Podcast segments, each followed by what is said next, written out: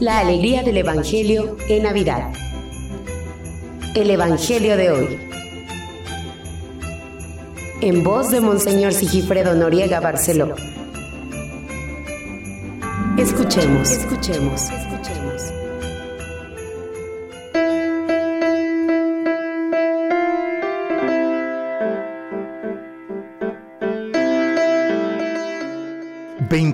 ...29 de diciembre... ...es día jueves... ...quinto día dentro de la octava... ...de Navidad...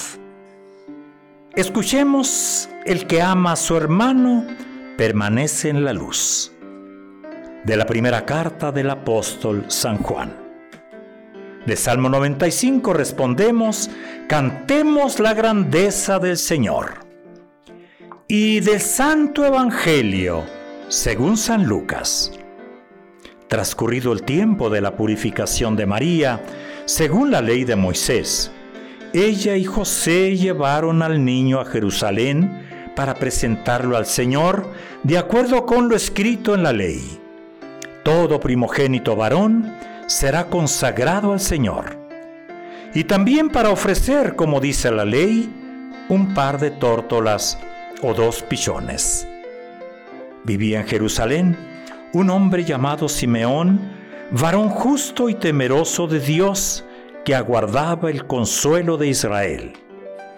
En él moraba el Espíritu Santo, el cual le había revelado que no moriría sin haber visto antes al Mesías del Señor. Movido por el Espíritu, fue al templo y cuando José y María entraban con el niño Jesús para cumplir con lo prescrito por la ley, Simeón lo tomó en brazos y bendijo a Dios diciendo, Señor, ya puedes dejar morir en paz a tu siervo, según lo que me habías prometido, porque mis ojos han visto a tu Salvador, al que has preparado para bien de todos los pueblos, luz que alumbra las naciones y gloria de tu pueblo, Israel. El padre y la madre del niño estaban admirados de semejantes palabras. Simeón los bendijo y a María, la madre de Jesús, le anunció, Este niño ha sido puesto para ruina y resurgimiento de muchos en Israel, como signo que provocará contradicción, para que queden al descubierto los pensamientos de todos los corazones. Y a ti una espada te atravesará el alma. Palabra del Señor. Estamos ya en el día jueves de esta última semana del tiempo, que será, no del año, de este año 2022.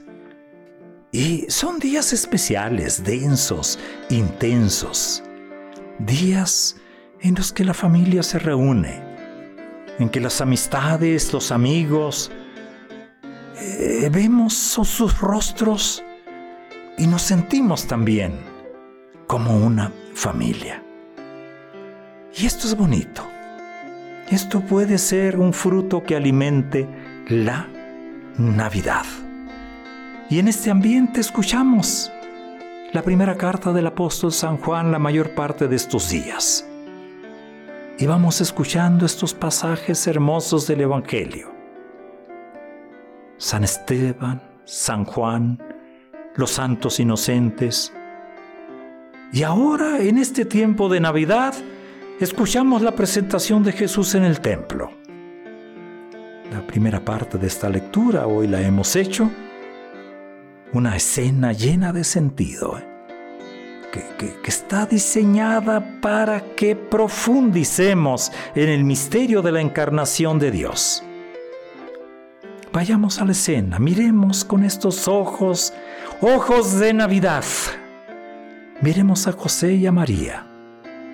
Cumplen la ley, con lo que eso significa de solidaridad del Mesías con su pueblo, porque eso es, no es cumplir la ley por, por cumplirla, es Él se hace solidario con su pueblo.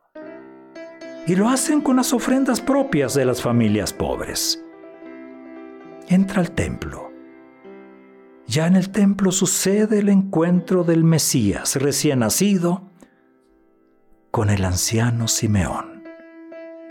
Ese anciano Simeón que representa a todas las generaciones de Israel que esperaban el consuelo y la salvación de Dios. Por eso él puede decir, eh, poniéndole punto final al Antiguo Testamento, nunc dimitis. Ahora puedes dejar ir en paz a tu siervo. Es el punto final del Antiguo Testamento con, esos, con esas palabras densas, describe la llegada del Mesías. Y lo describe también con palabras eh, que la liturgia, sobre todo en la liturgia, en la oración de la noche, conserva.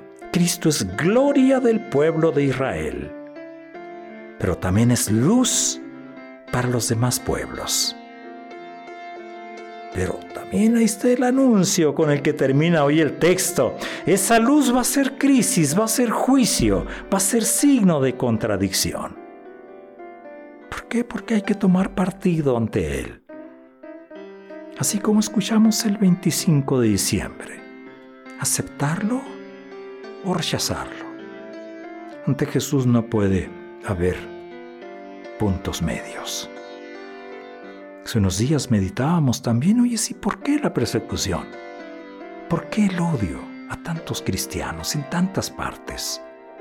Puede haber muchas respuestas, pero en el fondo también hay esa respuesta. Ante Jesús no podemos quedar indiferentes.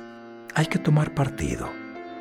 Por eso Simeón anuncia a la joven Madre María una misión difícil, porque tendrá que participar ella, María, también en el destino de su Hijo. Y la presencia de María en ese momento, al inicio de la vida de Jesús, se corresponde con la escena final, con María al pie de la cruz, donde muere su Hijo. Presencia y cercanía de la Madre a la misión salvadora de Cristo Jesús. Escuchamos este texto en esta nuestra Navidad, año 2022. Papa Francisco en alguna ocasión decía estas palabras. La Navidad no se trata solo de algo emotivo, sentimental. Nos conmueve porque dice la realidad de lo que somos y somos un pueblo en camino. Y a nuestro alrededor, y también dentro de nosotros, hay tinieblas y luces. Y en esta noche, cuando el espíritu de las tinieblas cubre el mundo, se renueva, se renueva el acontecimiento que siempre nos asombra y sorprende. El pueblo en camino ve una gran luz una luz que nos invita a reflexionar en este misterio, misterio de caminar y de ver. Hasta aquí palabras textuales de una homilía seguramente en Nochebuena, no recuerdo qué año, dicha por el Papa Francisco. Es día jueves con olor con sabor, con música de Navidad. Donde quiera que estés, adora, adora al niño. Donde quiera que estés. Y entonces será buen día y feliz Navidad.